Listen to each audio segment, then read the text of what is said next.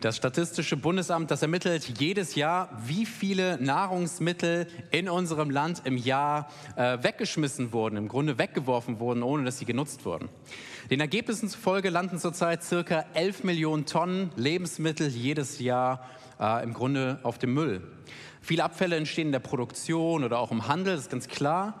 Aber mit 59 Prozent machen wir mit unseren privaten Haushalten den größten Anteil der Lebensmittelverschwender eigentlich aus. Also das, was ich im Supermarkt kaufe, in den Kühlschrank stecke und dann vergesse und dann irgendwann merke ich, oh, da ist noch was und ich schmeiße es weg, weil es schon abgelaufen ist.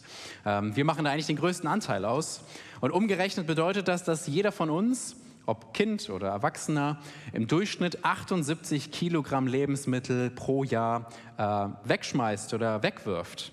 Das ist ziemlich traurig und auch irgendwie verrückt, wenn man bedenkt, dass es so viele Menschen in der Welt gibt, die äh, wenig zu essen haben. Ähm, man spricht deshalb natürlich auch von Lebensmittelverschwendung. Die Lebensmittel wurden nicht für das verwendet, wofür sie eigentlich da sind. Ihr ahnt es aber vielleicht schon, heute reden wir nicht über Lebensmittelverschwendung.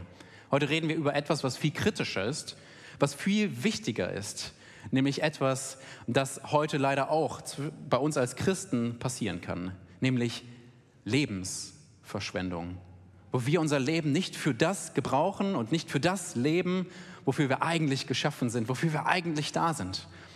Und deshalb der Titel heute der Predigt lautet, verschwende dein Leben nicht. Und das meine ich auch nicht so mit dem gehobenen Zeigefinger, verschwende dein Leben nicht, sondern ich meine es mehr als eine Ermutigung, als einen Aufruf. Hey, lasst uns unser Leben nicht verschwenden. Lasst uns fokussiert leben. Lasst uns zielgerichtet leben für das, für das uns der Herr gerettet hat. Nehmt es als eine Ermutigung, was wir heute durch Gottes Wort lernen wollen. Ich mache weiter in meiner Predigtserie im Epheserbrief und da sind wir jetzt beim Kapitel 5 angekommen und möchte hier die Verse einmal lesen. Das sind die Verse 15 bis 21. Seht nun genau zu, wie ihr wandelt, nicht als Unweise, sondern als Weise. Kauft die rechte Zeit aus, denn die Tage sind böse. Darum seid nicht hörig, sondern versteht, was der Wille des Herrn ist. Und berauscht euch nicht mit Wein, worin Ausschweifung ist, sondern werdet voller Geist indem ihr zueinander in Psalmen und Lobliedern und geistlichen Liedern redet und dem Herrn mit eurem Herzen singt und spielt. Sagt alle Zeit für alles dem Gott und Vater Dank im Namen unseres Herrn Jesus Christus. Ordnet euch einander unter in der Furcht Christi. Das erste, was wir hier in diesem Bibeltext lernen, in Vers 15 lautet, nutze deine Zeit. Der Bibeltext beginnt in Vers 15 mit einer Aufforderung. Seht genau zu, wie ihr wandelt. Beim Wandel, da geht es um unseren Lebenswandel, um unseren Lebensstil, die Art und Weise, wie ich mein Leben bestreite. Nicht nur die einzelne Handlung, sondern mein ganzer Lebenswandel. In welche Richtung bewege ich mich? Wie lebe ich eigentlich? Paulus sagt hier, seht genau zu, wie ihr wandelt. Das Wort hierfür genau im Griechischen, das, äh, davon leiten wir unser deutsches Wort akribisch ab. Schaut akribisch, schaut genau, gewissenhaft, wie ihr euer Leben bestreitet. Seid nicht passiv darin, ach mal gucken, wie das Leben so kommt. Schaut genau hin, wie ihr geht. Schaut auf den Weg, den ihr lauft. Ich habe gelesen, dass in immer mehr Unfallberichten der Polizei als Ursache für den Unfall geschrieben wird, abgelenkt vom Smartphone. Es passiert leider äh, beim Autofahren, wo man vielleicht denkt, komm, ich schreibe noch gerade eine schnelle Nachricht, während ich fahre. Aber immer häufiger sind es auch Fußgänger, äh, die voll fokussiert sind, aber leider aufs Smartphone und laufen und dann äh, kommt es tatsächlich immer häufiger zum Unfall. Ja? Unkonzentriert, nicht auf den Weg achtend, sondern abgelenkt von ganz anderen Dingen. Und wir als Christen stehen in der Gefahr, unser Leben auch abgelenkt zu leben, unkonzentriert, unfokussiert nicht auf das konzentriert, was wichtig ist. Und deshalb ruft uns Paulus hier auf, lebt achtsam. Seid reflektiert in eurem Leben, reflektiert euch selbst, schaut, wie ihr wandelt, seht genau hin. Und seid nicht darin passiv, ach, es could wie it could, wie wir in Köln sagen. Nee, sondern schau genau hin, wie lebst du dein Leben, wie wandelst du, damit wir unser Leben eben nicht verschwenden, sondern für das richtige Leben. In Vers 15 geht es weiter, da heißt es, seht genau zu, wie ihr wandelt, nicht als Unweise, sondern als Weise. Das ist hier die erste von drei Gegenüberstellungen in unserem gesamten Text. Ein Kontrast, den er aufbaut. Lebt nicht unweise, sondern lebt weise. Was ist Weisheit? Weisheit hat etwas mit Einsicht und mit Erkenntnis zu tun. Und ganz konkret hier Einsicht und Erkenntnis von Gottes Willen und seinen Plänen zu haben. Das ist Weisheit, wie Bibel sie meint. Also wer weise ist, sucht den Willen Gottes in seinem Leben und er lebt auch danach. Denn christliche Weisheit ist immer auch praktisch gelebte Weisheit. In Jakobus 3, Vers 13 heißt es, wer von euch ist denn weise und verständig? Er soll das durch seinen Lebenswandel zeigen. Und zwar in Bescheidenheit, die aus der Weisheit kommt. Und dann spricht er über noch ein paar mehr Punkte, die dazu gehören. Weisheit, die zeigt sich in unserer Art auch zu leben. Und hier im Epheserbrief wird dieses weise Leben und ein weises Verhalten an einen, einer konkreten Sache festgemacht, die er dann in Vers 16 beschreibt. In Vers 16, da heißt es nämlich, kauft die rechte Zeit aus. Kauft die Zeit aus, die ihr habt. Weise Leben bedeutet, die Zeit auszukaufen. Das bedeutet, die Lebenszeit, die wir haben, zu nutzen und eben nicht zu verschwenden. Oder wie die neue Genfer Übersetzung sinngemäß übersetzt, macht den bestmöglichen Gebrauch von eurer Zeit. Verschwendet eure Zeit nicht. Warum? Er sagt es weiter, denn die Tage sind böse. Wir leben in einer Welt, die verloren ist, die unweise ist, die Gott den Rücken zugekehrt hat und gesagt hat, mich interessieren Gottes Pläne nicht mehr. Und deshalb sehen wir leider auch die Auswirkungen dieser Entscheidungen, Menschen, die sich Gott abgewandt haben. Und deshalb sind es böse Tage. Wir erleben schlimme Dinge. Und wer in die Nachrichten schaut, sieht ganz genau, wie schlimm die Welt momentan aussieht. Es sind schlimme Zeiten, in denen wir leben. Und gerade deshalb sollten wir unsere Zeit eben nicht verschwenden. Wir sollten einen Unterschied machen mit dem Leben, das wir leben, mit der Zeit, die wir haben. Einen Unterschied machen in dieser Welt. Wir müssen die Zeit gebrauchen, die wir haben, die der Herr uns schenkt, um Menschen zu retten, um uns einzusetzen in sein Reich, sein Reich zu bauen. Nutzt die Zeit, sagt er. Lebt nicht nur einfach so dahin, seht genau zu, wie ihr wandelt, indem ihr die Zeit auskauft. In Galater 6, Vers 10 heißt es, Solange wir also noch Gelegenheiten dazu haben, wollen wir allen Menschen Gutes tun, ganz besonders denen, die, wir, äh, die wie wir durch den Glauben zur Familie Gottes gehören. Dieses Wort Gelegenheiten hier, das ist das gleiche Wort wie in unserem Vers, das Wort Zeit. Also solange wir noch Zeit oder Gelegenheiten haben, sollen wir diese nutzen, um Gutes zu tun. Und auch vor allem denen gegenüber, die wir hier in der Gemeinde sind.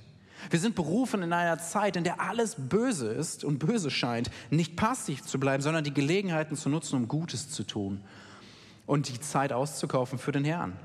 Unsere Zeit, unser Leben nicht zu verschwenden, sondern den bestmöglichen Gebrauch davon zu machen. Nicht für uns, nicht um uns ein kleines Königreich hier auf Erden zu bauen und uns noch mehr zu verwirklichen. Ja, Herr, investier doch in dich selbst rein. Darum geht es hier nicht. Sondern wie Galater 6 es sagt, um dem anderen zu dienen um für den anderen da zu sein und Gutes für den anderen zu tun. Es gibt eine Geschichte aus dem amerikanischen Unabhängigkeitskrieg. Es wird berichtet, dass ein sogenannter Colonel Rahl, Befehlshaber der britischen Truppen einer ganzen Stadt, äh, gerade Karten spielte, als ein Kurier mit einer ganz dringenden, wichtigen Nachricht bei ihm ankam und sie ihm überreichte. Die Nachricht beinhaltete, dass eine feindliche Einheit gerade den Fluss überquert hatte, den Fluss, der ganz nah bei dieser Stadt war. Aber Rahl, der steckte den Brief einfach erstmal in die Tasche, machte sich gerade nicht die Mühe, ihn zu lesen und spielte weiter Karten. Als er den Ernst der Lage dann erkannte, versuchte er in aller Eile, seine Soldaten zu organisieren, sich bereit zu machen mit ihnen für den Kampf, aber es war leider zu spät, weil er gezögert hatte. Er und viele seiner Männer fielen und der Rest des Regiments wurde gefangen genommen. Ich weiß, das ist ein ziemlich krasses Bild. Aber ich glaube, uns muss der Ernst der Lage auch einfach mal bewusst sein, in der wir sind. Paulus sagt, die Tage sind böse. Die Lage ist ernst. Das Leben ist kein Kindergarten. Die Lage ist ernst. Und es gibt einen geistlichen Kampf, eine geistliche Dimension in unserer Welt. Und wir müssen wach sein, zusehen, wie wir wandeln. Denn es gibt einen geistlichen Kampf in dieser Welt. Die Welt erlebt böse Zeiten. Die Situation ist ernst. Und deshalb sagt er, verschwendet keine Zeit. Lasst euch nicht ablenken. Nutzt die Zeit und seht genau zu, wie ihr wandelt.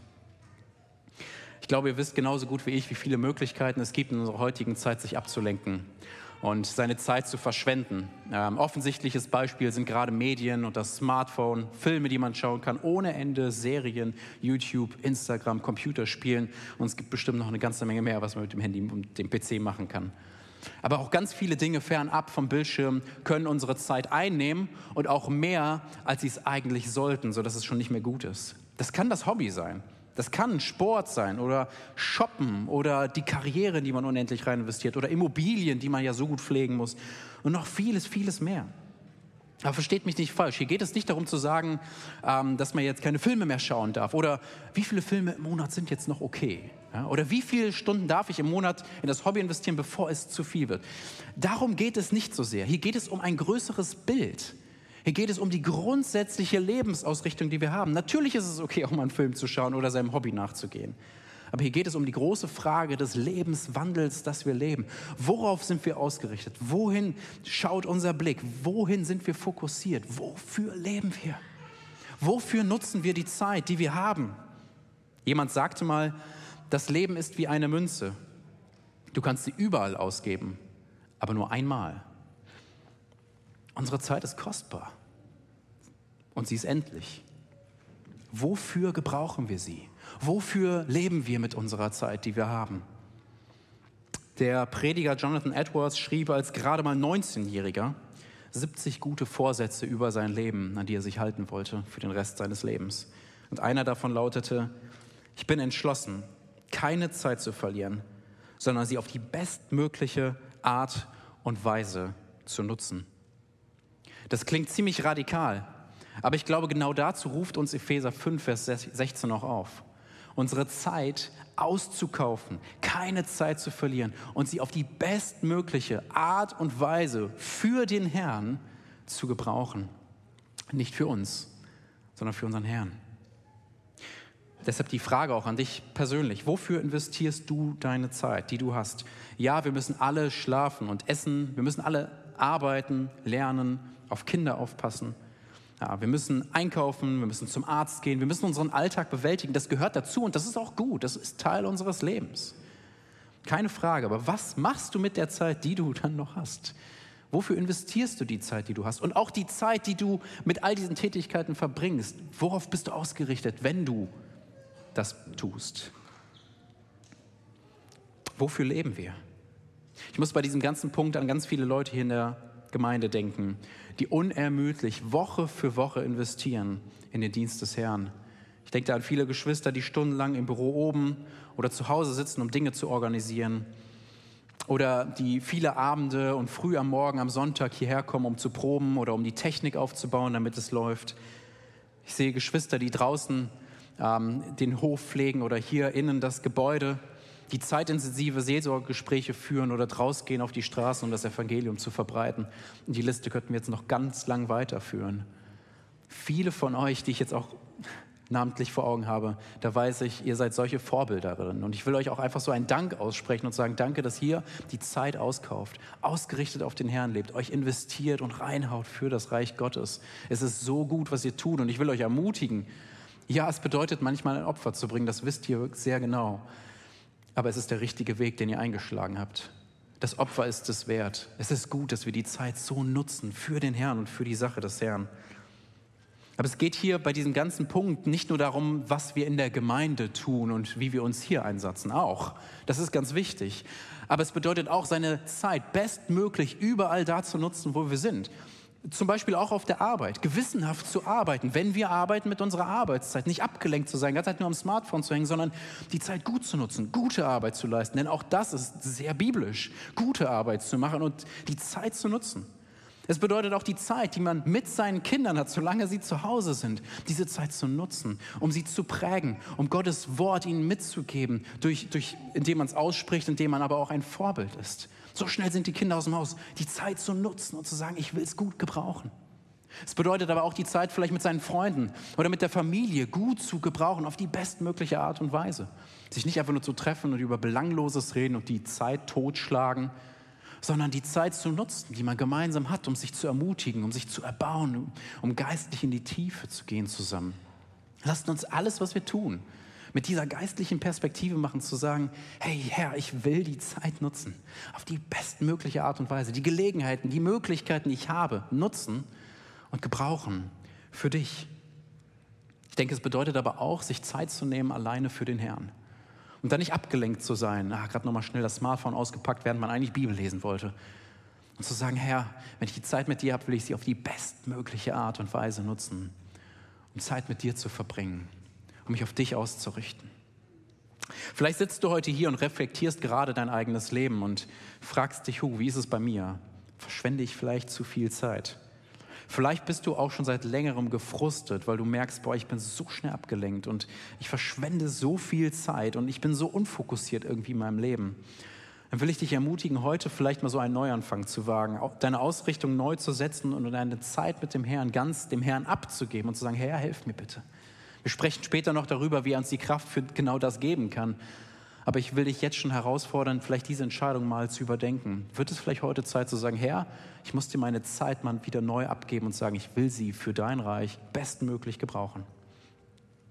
Aber es geht nicht um blinden Aktivismus, so im Sinne von, Hauptsache, ich mache irgendetwas. Okay, was muss ich jetzt machen? Wo gibt es Dienste, die ich tun kann? Komm, gib mir ganz viele Aufgaben und losrennen und einfach machen und machen und machen. Das ist nicht, worum es geht. Es geht nicht um einfach blind losrennen. Es geht darum, das Richtige zu tun. Das, was der Herr wirklich möchte. Und darüber redet der zweite Punkt oder die nächsten Verse. Der zweite Punkt lautet, suche Gottes Willen. Vers 17. Darum seid nicht töricht, sondern versteht, was der Wille des Herrn ist. Dieses Darum, das bezieht sich auf das, was vorher gesagt wurde, nämlich die Tage sind böse. Die Lage ist ernst. Darum. Und er bringt hier den zweiten großen Kontrast. Der erste war ja, seid nicht unweise, sondern seid weise. Und der zweite hier ist, seid nicht töricht, sondern versteht den Willen Gottes. Töricht zu sein, das bedeutet, ähm, Gottes Willen nicht zu erkennen. Hier meint es ganz konkret, wirklich diesen Willen nicht zu sehen, den Gott hat. Also wir als Gläubige sind aufgefordert, in diesem Kontrast, den er hier aufzeigt, Gottes Willen immer mehr zu erkennen. Das Verb, das hier gebraucht wird, spricht auch von einem Prozess, etwas, was wir immer mehr sollen, immer mehr Gottes Willen erkennen, immer mehr begreifen, was seine Wege sind, was sein Wille ist, was der Herr möchte. Aber es geht nicht nur um bloßes Wissen, das wir anhäufen sollen, sondern es geht um eine Erkenntnis, die unser Verhalten verändert und prägt. Das wird zum Beispiel im Buch der Sprüche sehr deutlich, wo der Tor, der Törichte, beschrieben wird als jemand, der, ähm, der unkluge Dinge tut, der nicht den Weg Gottes geht. Aber der Weise oder der Verständige, der fürchtet den Herrn und sucht den Willen und er lebt auch danach. Wenn wir unser Leben nicht verschwenden wollen, dann sollten wir also nicht einfach nur in so einen blinden Aktivismus reinverfallen, sondern wir müssen Gottes Willen suchen. Wir müssen auch zur Ruhe kommen und sagen, Herr, was ist dein Wille? Was möchtest du in meinem Leben? Wir müssen in der Erkenntnis Gottes wachsen. Und hier geht es auch um einen Lebenswandel. Nicht um so ein punktuelles, oh, ich stehe gerade vor einer ganz großen Entscheidung in meinem Leben. Wen soll ich jetzt heiraten? Welchen Job soll ich jetzt machen? Soll ich umziehen? Ja oder nein? Und dann, Herr, jetzt zeig mir bitte mal gerade schnell deinen Willen. Es geht nicht um dieses punktuelle, mal gerade schnell den Willen suchen, weil ich vor einer großen Entscheidung steht, sondern es ist etwas, was unser, unseren Alltag prägen soll. Sich immer wieder zu fragen, Herr, was möchtest du? Was ist dir wichtig? In Epheser 5, Vers 10, da hat Paulus diesen Punkt auch schon gebracht. Er sprach darüber, ähm, dass wir anders leben sollen als die Menschen, die ohne Gott sind. Und wie geht das? Er sagt in Vers 10, indem ihr prüft, was dem Herrn wohlgefällig ist. Indem ihr euch immer wieder fragt, Herr, was möchtest du? Was ist dein Wille? Herr, zeig's mir. Ich will dich suchen. Nur wie erkennt man den Willen Gottes? Eine der größten Fragen, die sich viele immer wieder stellen. Wie erkenne ich Gottes Willen? Wenn man früher zu einem Ort fahren wollte, der weiter weg war, dann hat man ja eine Karte ausgepackt und äh, ja, sowas gab es damals noch. Auch ich habe das sogar noch erlebt. Hat man eine Karte ausgepackt, man hat dann vielleicht geguckt, okay, welche Autobahn muss ich nehmen? Heutzutage, da holen wir eigentlich alle das Navigationssystem raus. Vielleicht mit einem Smartphone oder mit einem Gerät, das wir noch haben. Ähm, und ich weiß nicht, wie ihr es macht, aber ich schalte in der Regel den Ton von meinem Navi aus. Das ist eigentlich immer aus. Weil irgendwie stört mich das. Ich weiß nicht, irgendwie, wenn ich mit jemandem zusammen rede und dann kommt die ganze Zeit so eine Stimme, die mich hinweist, ich soll was machen, das stört. Und, oder wenn die Musik unterbrochen wird und ich sehe ein paar Leute nicken, deshalb weiß ich, okay, ihr macht es zum Glück auch wie ich. Ähm, ich frage mich, ob ihr es genauso kennt wie ich, dass ihr an manch einer Ausfahrt schon vorbeigefahren seid. Ich kenne das gerade auf Autobahnen. Genau in dem Moment, in dem man nicht mehr rüberfahren kann, erkennt man, öh, ich hätte abbiegen müssen, weil der Ton aus ist. Als Christen stehen wir in der Gefahr, das Navigationssystem unseres Lebens zwar dabei zu haben, ganz nah bei uns zu haben, aber leider stumm geschaltet zu haben. Viele von uns haben Bibeln in mehreren Übersetzungen im Bücherregal, vielleicht auf der Nachtkommode ganz nah bei uns, auch auf dem Handy, das ganz nah bei uns ist, sind ganz viele Bibeln drauf. Ähm, aber wenn wir Gottes Wort hören wollen, wollen, dann müssen wir die Bibel auch aufschlagen. Da müssen wir reinschauen. Denn genau hier verbirgt sich Gottes Wille. Wir suchen auf Gottes Willen überall, aber hier ist der Originalton Gottes. Sein Wort, sein Wille steht hier. Und Gottes Wort genügt. Es genügt, um uns den Weg zu weisen. Wir brauchen keine äh, besondere Stimme, die uns nochmal hinweist, zieh in diese und diese Stadt. Das kann es manchmal geben, aber Gottes Wort genügt. Gottes Wort genügt, um uns den Weg zu weisen, um uns Gottes Willen zu zeigen. Hier steht drin, was der Herr von uns möchte. Und deshalb ist es für uns als Kinder Gottes unabdingbar, dass wir regelmäßig, möglichst täglich in Gottes Wort Zeit verbringen und es lesen. Wer als Christ tagelang vielleicht auch wochenlang oder länger Gottes Wort nicht aufschlägt und liest, hat im Bilde gesprochen das Navigationssystem seines Lebens stumm geschaltet. Wer so lebt, steht in Gefahr, am Willen Gottes irgendwie vorbeizuleben und sein Leben zu verschwenden. Nicht für das zu leben, wofür der Herr uns eigentlich berufen hat. Es ist gut, dass wir sonntags in den Gottesdienst kommen, um Predigten zu hören, Gottes Wort dadurch mitzubekommen. Es ist gut, wenn wir geistliche Bücher lesen in der Woche. Aber das an sich reicht nicht. Wir brauchen es, dass wir persönlich selber Gottes Wort aufschlagen, darin lesen und Gott zu uns sprechen lassen durch sein Wort. Ich glaube, das ist ein ganz wesentlicher Schlüssel. Sicher gibt es noch ganz viel, was man über den Willen Gottes und die Erkenntnis dessen sagen kann. Aber ich glaube, das hier ist der offensichtliche, wesentliche Schlüssel, den wir beachten müssen. Wir müssen Gottes Wort lesen und uns Zeit damit verbringen. Es sollte Teil unseres Lebenswandels sein. Denn beim Lesen äh, von Gottes Wort geht es ja nicht darum, einfach nur eine Checkliste jeden Morgen abzuhaken, zu sagen, okay, ich habe gelesen, super, ich habe gelesen, ähm, wie so eine Pflichtlektüre, die man halt erledigen muss. Gottes Wort zu lesen ist eine Beziehungsfrage. Es ist in Beziehung wieder mit ihm zu treten, vielleicht auch früh am Morgen, wenn man sich morgens die Zeit nimmt dafür zu sagen, Herr, ich will wieder in diese Beziehung mit dir treten, ich will mir Zeit für dich nehmen, bitte sprech zu mir. Und dann Gottes Wort zu lesen und auch ins Gebet zu gehen und diese Beziehung zu pflegen. Keine Pflichtlektüre, sondern eine Frage der Beziehung, Gottes Willen zu erkennen. Deshalb meine Frage an dich. Verbringst du Zeit in Gottes Wort? Wenn du seinen Willen erkennen willst, dann ist das der wesentliche Schlüssel. Wenn du merkst, oh, ganz ehrlich, ich habe da schon ziemlich lange nicht mehr drin gelesen, liegt zwar ganz nah bei mir, aber irgendwie nicht, da will ich dich ermutigen, heute auch hier in diesem Punkt vielleicht so eine Kehrtwende zu machen und zu sagen, ich will das wieder hochhalten, das Wort Gottes. Ich will darin lesen, ich will mir Zeit nehmen dafür. Ähm, ich möchte euch auch gerne eine Empfehlung aussprechen. Ich mache das jetzt schon seit 20 Jahren, glaube ich. Jetzt muss ich ihn nur suchen. Äh, ich lese schon seit 20 Jahren mit einem Bibelleseplan. Den habe ich hier immer, ja 20, ja vielleicht 17 Jahre. Den habe ich irgendwann mal geschenkt bekommen. Äh, nicht den, den habe ich schon ganz oft ausgedruckt. Ähm, und ich lese eigentlich jedes Jahr mit so einem Bibelleseplan einmal durch die Bibel einfach durch. Das hilft mir total. Ich bin vielleicht auch eher so vom Typ her, dass mir das hilft, wenn ich hier so eine Struktur habe.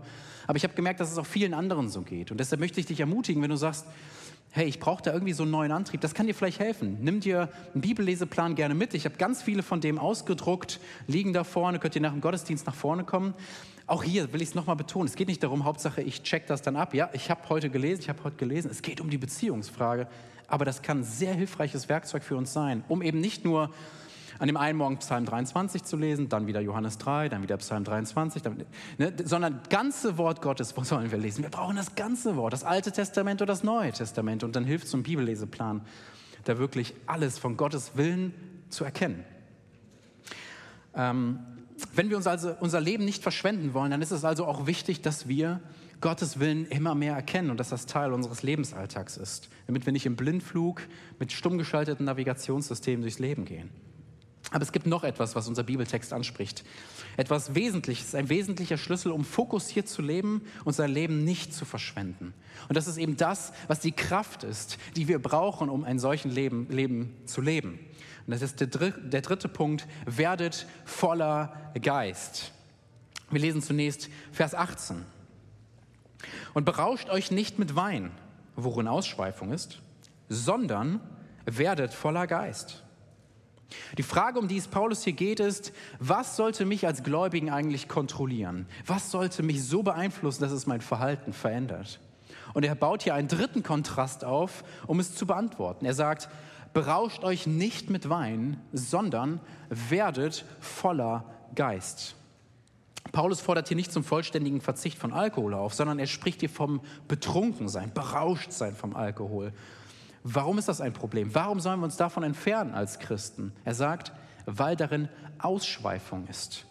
Betrunkene haben sich nicht im Griff. Ah, sie tun, wenn sie betrunken sind, Dinge, ah, die sie sonst vielleicht auch nicht tun würden. Das Betrunkensein hat Auswirkungen auf das Verhalten.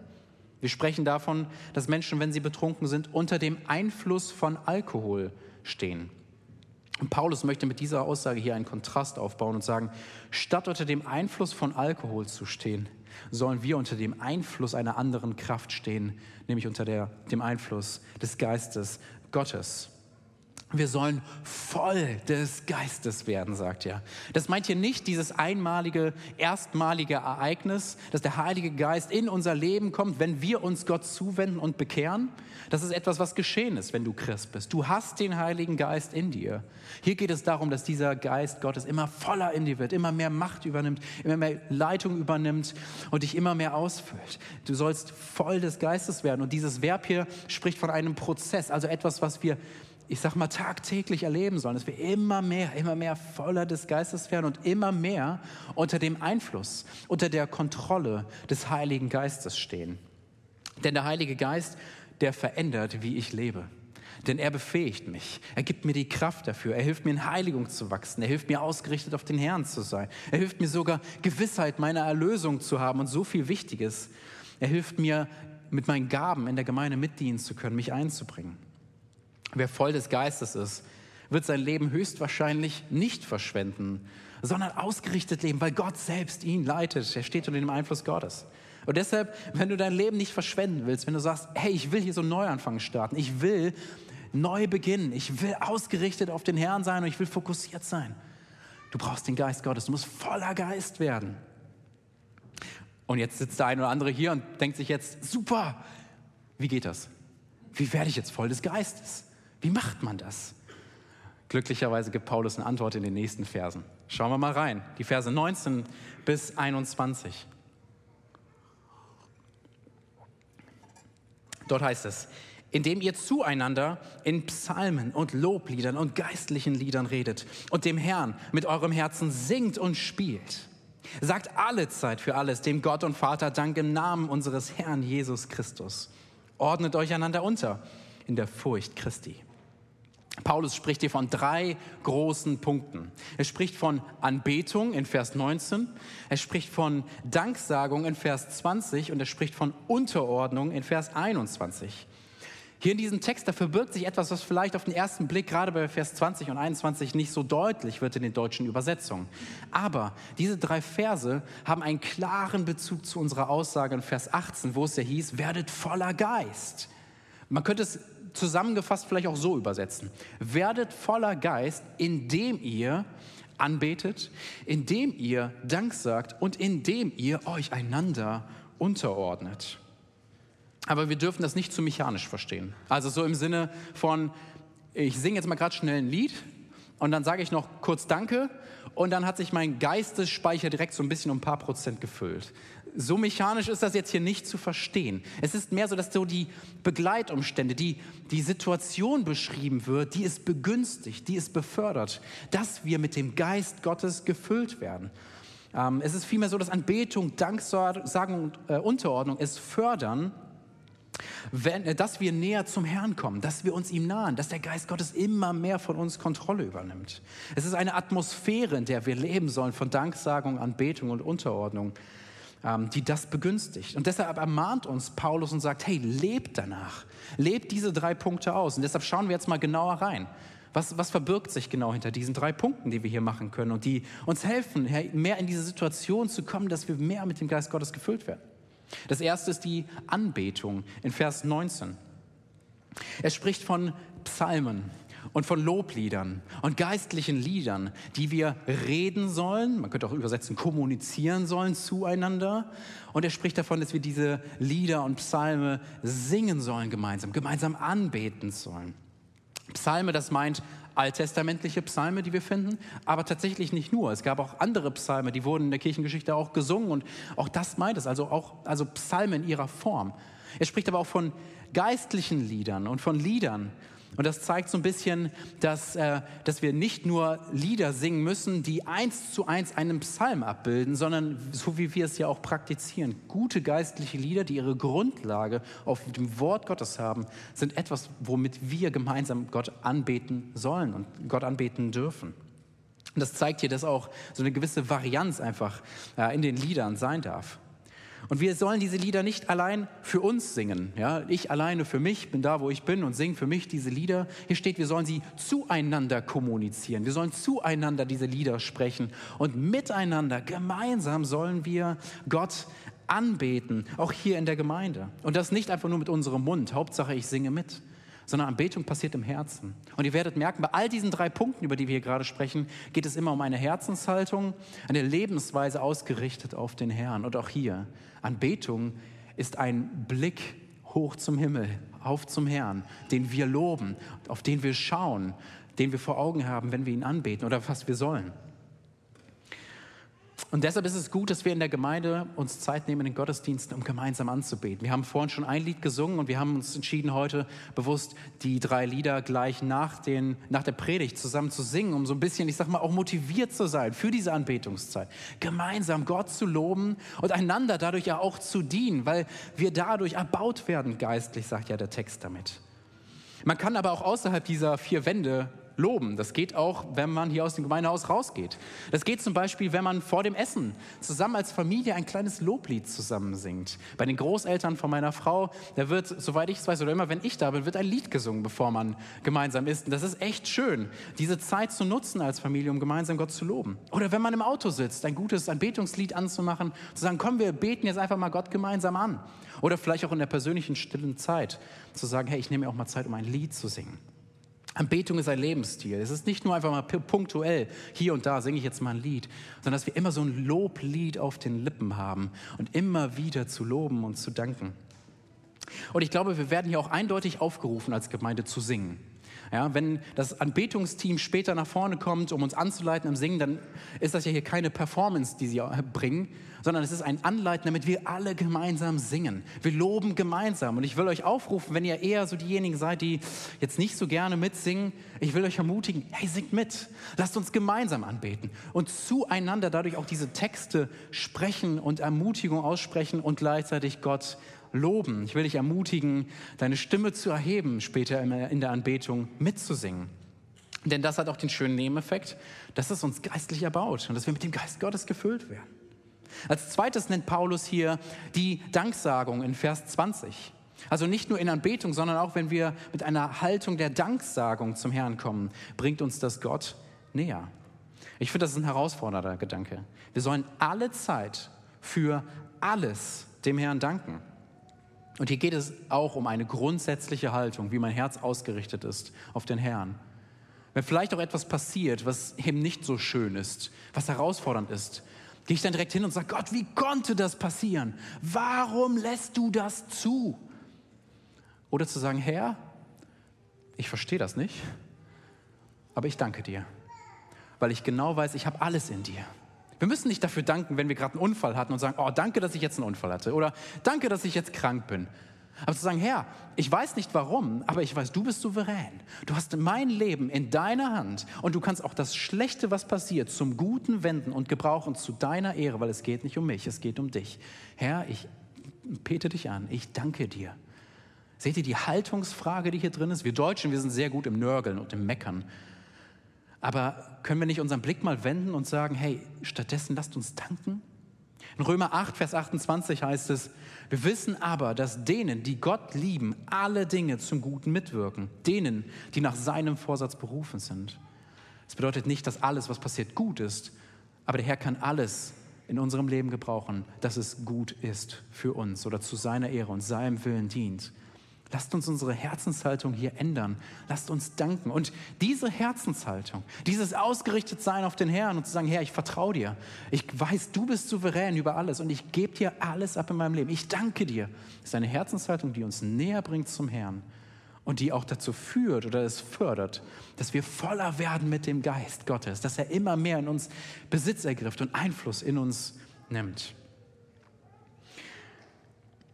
Das Dritte, was wir hier sehen, ist der Punkt der Unterordnung in Vers 21. Vielleicht für den einen oder anderen jetzt etwas überraschend. Und vor allem kennen wir diesen Vers 21 auch vor allem im Kontext dessen, was danach kommt. Und wenn ihr eine Bibel dabei habt und reinschaut, werdet ihr wahrscheinlich sehen, dass die Bibel einen äh, neuen Abschnitt macht ab Vers 21. Grammatikalisch gehört aber Vers 21 zu unserem Gedanken. Und übrigens auch alles, was danach kommt. Auch dieses, äh, was, was, die, was soll der Ehemann tun, was soll die Ehefrau tun, wie sollen wir mit unseren Kindern umgehen, gehört alles als gesamter Block in das Thema, wie werde ich voller Geist. Das wäre jetzt aber ein bisschen viel für die Predigt heute, deshalb machen wir das beim nächsten Mal. Dieses ganze Thema Ehe, äh, Erziehung, Familie, Arbeit, wie kann ich da Unterordnung leben?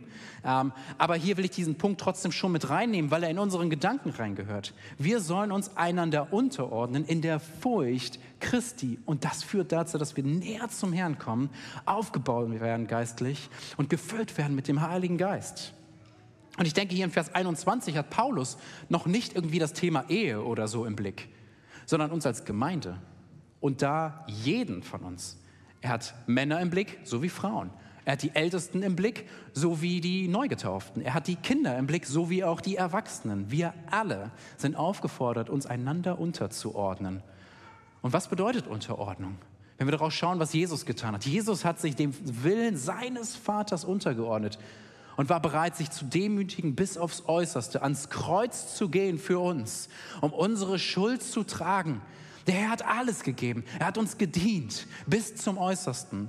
Und hier wird schon deutlich, was Unterordnung auch immer bedeutet, einander zu dienen, für den anderen da zu sein, zu sagen, Herr, ich nehme mich selbst zurück. Ich schaue auf den anderen und ich will ihm dienen. Ich will für ihn da sein. Ich bin bereit, sogar eigene Verluste auf mich zu nehmen, um für den anderen da zu sein. Das bedeutet Unterordnung und Demut. Zu sagen, Herr, nicht ich bin der Wichtigste hier, nicht ich suche wieder nur für mich, was wichtig ist, sondern ich suche den anderen. Es ist wieder eine Frage des Blickes, eine Frage der Herzenshaltung, zu sagen, Herr, ich muss nicht für mich mein Recht erkämpfen. Ich muss nicht für mich irgendwie die besten, äh, die besten Dinge suchen, sondern aus Furcht vor dir, Herr, suche ich das Beste für meinen Nächsten. Weil ich dich liebe, will ich dem anderen dienen und nicht für mich leben. Und das Schöne ist, der Herr sagt, wenn wir so leben, ausgerichtet auf ihn, verändert das auch etwas in uns, denn der Geist Gottes wird immer voller in uns, er füllt uns immer mehr. Gott anbeten, ihm danken in jeder Lage und sich selbst zurücknehmen im Dienst. Was haben diese drei Dinge gemeinsam? Und warum fördern sie es, dass wir uns Gott immer mehr nahen und mit dem Geist gefüllt werden? Weil sie alle drei von einer Lebensweise und einer Lebenshaltung sprechen, einer Herzenshaltung, ausgerichtet auf den Herrn. Und ja, das führt dazu, dass wir immer voller mit dem Geist werden, er uns immer mehr beeinflusst. Und das will ich euch auch zusprechen, euch Mut machen. Lasst uns so leben voller Anbetung, Dankbarkeit und Unterordnung, weil es unser Leben effektiv beeinflusst und uns hilft, unser Leben nicht zu verschwenden, fokussiert zu leben, ausgerichtet zu leben auf den Herrn. Denn das, glaube ich, will doch jeder Christ, dieses Leben zu leben, wo wir sagen können am Ende unseres Lebens, ich habe den richtigen Kampf gekämpft. Ich habe mein Leben gegeben für das, was zählt. Ich habe der Berufung würdig gelebt, mit der ich berufen worden bin, Epheser 4, Vers 1. Und deshalb möchte ich uns zum Ende dieser Predigt auch einfach nochmal zurufen. Ihr Lieben, lasst uns unser Leben nicht verschwenden. Lasst uns fokussiert leben. Lasst uns ausgerichtet leben. Lasst uns unsere Zeit nutzen, die wir haben. Sie gebrauchen bestmöglich, um dem Herrn zu dienen. Lasst uns Gottes Wort hochhalten und täglich darin lesen, um Gottes Willen immer mehr zu erkennen. Das ist ein Prozess, in dem wir uns begeben. Und lasst uns in Unterordnung wachsen, die wir einander dienen. Lasst uns eine dankbare Haltung haben und ja, lasst uns jetzt gemeinsam anbeten. Ich bitte das Team schon mal nach vorne. Lasst uns jetzt gemeinsam anbeten. Es ist schön, wenn man eine Predigt beenden kann und sagen kann, so, jetzt kommen wir in die Praxis. Jetzt wird es praktisch, was wir tun können. Genau das, wofür wir ja eigentlich herausgefordert werden in diesem Text, gemeinsam Gott anzubeten. Ihr dürft gerne schon aufstehen und ich möchte gerne auch das tun, was der Text ja auch sagt, gesagt hat. Lasst uns Psalme auch zueinander sprechen und reden. Ich habe den Psalm 46 ausgesucht zu Anfang dieser Anbetungszeit, den ich gerne gerne laut vorlesen möchte. Psalm 46. Gott ist uns Zuflucht und Stärke, als Beistand in Nöten reichlich gefunden. Darum fürchten wir uns nicht, wenn auch die Erde erbebt und die Berge mitten ins Meer wanken. Mögen seine Wasser tosen und schäumen, die Berge erbeben durch sein Aufbäumen. Des Stromes Läufer freuen die Stadt Gottes, die heiligste der Wohnung des Höchsten. Gott ist in ihrer Mitte. Sie wird nicht wanken. Gott wird ihr helfen, früh am Morgen. Nationen tobten, Königreiche wankten. Er ließ seine Stimme erschallen, die Erde zerschmolz. Der Herr der Herrscher ist mit uns. Eine Festung ist uns, der Gott Jakobs. Kommt, schaut die Großtaten des Herrn, der Entsetzen verbreitet auf Erden, der Kriege beschwichtigt bis ans Ende der Erde, Bogen zerbricht und Speere zerschlägt, Wagen mit Feuer verbrennt. Lasst ab und erkennt, dass ich Gott bin. Ich werde erhöht sein unter den Nationen, erhöht auf der Erde. Der Herr der Herrscher ist mit uns. Eine Festung ist uns der Gott Jakobs. Amen.